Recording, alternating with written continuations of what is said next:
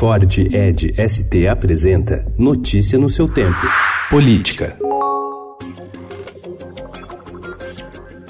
Depois de avisar há meses que trocaria o embaixador do Brasil nos Estados Unidos, o presidente Jair Bolsonaro finalmente deixou claro o porquê da demora. Durante todo esse tempo, ele articulava a indicação do próprio filho, o deputado federal Eduardo Bolsonaro, para o posto diplomático mais importante e mais disputado não apenas no Brasil, mas em praticamente todos os países, a embaixada em Washington. Eduardo é presidente da Comissão de Relações Exteriores da Câmara. O presidente só anunciou a intenção publicamente ontem, durante a solenidade de posse do novo presidente da Agência Brasileira de Inteligência. Fiquei pensando, imagine se estivesse no Brasil aqui o filho do Macri como embaixador da Argentina. Obviamente que o tratamento dele seria diferente de outro embaixador normal. Ele é amigo dos filhos do, do Trump, fala inglês, fala espanhol, tem uma vivência muito grande de mundo, né? E no meu entender poderia ser uma pessoa adequada e daria conta do recado perfeitamente em Washington.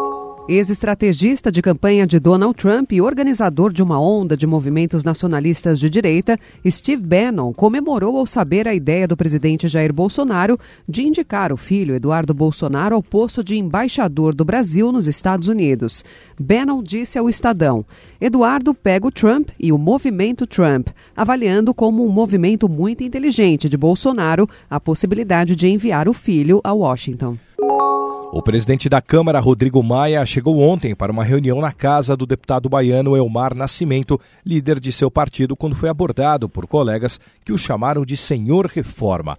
Embora o tema do encontro fosse a continuidade da votação da reforma da Previdência, deputados lhe deram dicas sobre como tornar sua imagem mais popular e atrair votos até a eleição de 2022. Maia foi tratado como presidenciável por muitos de seus pares. Partidos de centro passaram a cobiçar parlamentares de legendas da oposição ameaçados de expulsão por votar a favor da reforma da Previdência na Câmara. O PSD e o Cidadania, por exemplo, de olho na situação, já sinalizam nos bastidores que as portas estão abertas ao ingresso de novos deputados. O ex-presidente Fernando Henrique Cardoso reagiu ontem à pressão feita por lideranças do PSDB ligadas ao governador de São Paulo, João Dória, pela expulsão do partido do deputado Aécio Neves após a abertura da ação penal contra ele na Justiça Federal de São Paulo no início do mês.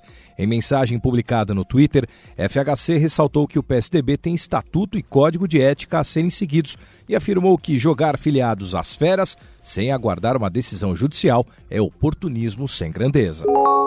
Diretor de O Estado de São Paulo durante quatro décadas, Júlio de Mesquita Filho morreu em 12 de julho de 1969, aos 77 anos. Defensor da democracia liberal, Dr. Júlio pensava um Brasil moderno, desenvolvido e democrático. Ele foi preso pela ditadura Vargas e punido com exílio duas vezes durante o Estado Novo. Notícia no seu tempo. É um oferecimento de Ford Edge ST, o SUV que coloca performance na sua rotina até na hora de você se informar.